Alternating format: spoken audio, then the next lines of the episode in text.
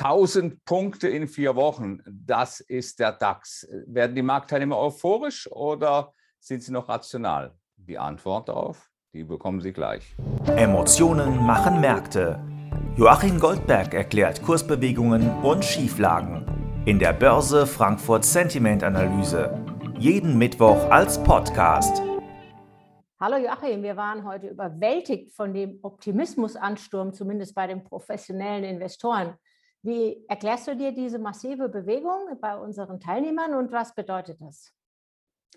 Nun gut, in der Tat, Edda, wir haben es mit einem, ja nicht mit einem Allzeithoch zu tun beim Optimismus, aber doch mit einem kleinen Zwischenrekord.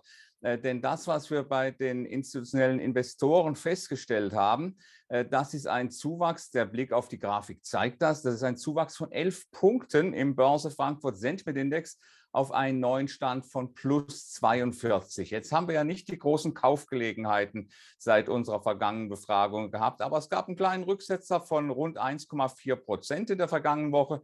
Vielleicht sind da noch welche eingestiegen, aber man hat fast so ein bisschen den Eindruck, äh, da sind alle sind Marktteilnehmer dazugekommen, die also noch auf den fahrenden Zug aufgesprungen sind. In der Tat der höchste Stand des Börse Frankfurt Sentiment Index seit dem 28. November 2018.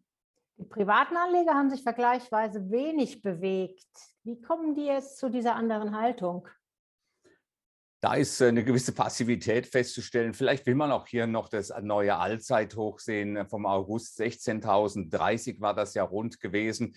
Hier haben wir wenig Veränderungen gesehen. Ein Pünktchen ging es runter im Börse Frankfurt Sentiment Index. Äh, das ist hier also ein neuer Stand von plus 31. Die Polarisierung zwischen Bullen und Bären, sie ist ein bisschen zurückgegangen, aber hier hält man offensichtlich nicht viel von Gewinnmitnahmen. Vielleicht gab es in ganz kleinem Stil, aber im Großen und Ganzen will man also hier tatsächlich mehr sehen. Die Stimmung ist allerdings nicht so gut wie bei den institutionellen Investoren. Das ist das erste Mal seit einem Vierteljahr, dass die Stimmung bei den Privatanlegern hinter denen der institutionellen Investoren zurückbleibt.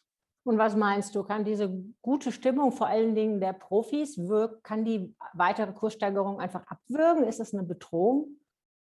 Ja, also das ist schon eher ein recht hoher Stand. Äh, man sagt ja also bei solchen Extremständen, dass es ein Kontraindikator sei für äh, den bullischen Trend. In der Tat stellen wir natürlich fest, äh, wir haben sehr viele gute, sehr gute Quartalsergebnisse gesehen, zumindest keine dramatischen Bewegungen.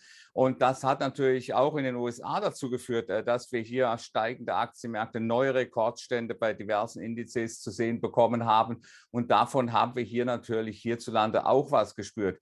Das ist die eine Seite. Auf der anderen Seite haben wir natürlich auch sehr große Zuflüsse gehabt in, zu den Aktienfonds. Wir haben jetzt mittlerweile äh, so ich vernommen habe, in diesem Jahr Zuflüsse zu Aktienfonds in Höhe von mehr als 830 Milliarden Dollar erlebt. Und äh, das scheint nicht so recht abzureißen, abreißen zu wollen.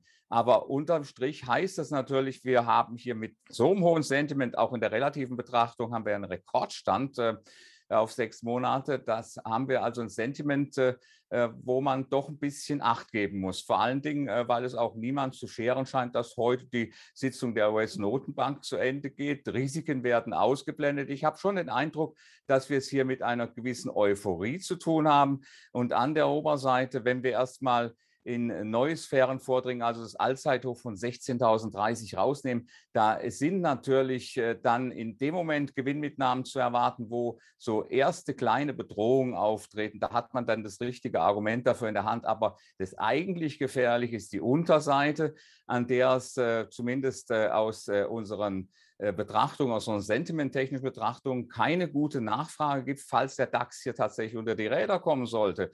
Äh, da, kann, da muss man runterblicken bis 15.200. Das heißt also, dieser Extremstand, den wir hier im Sentiment haben, muss jetzt nicht heißen, dass wir sofort runtergehen oder hier abbrechen, aber es ist doch ein ganz klares Zeichen dafür, dass der DAX Belastung ausgesetzt ist und dass wir hier jetzt in eine heiße Phase eintreten. Danke für deine Einschätzung. Gerne. Die Börse Frankfurt Sentiment Analyse. Jeden Mittwoch als Podcast. Zum Abonnieren fast überall, wo es Podcasts gibt.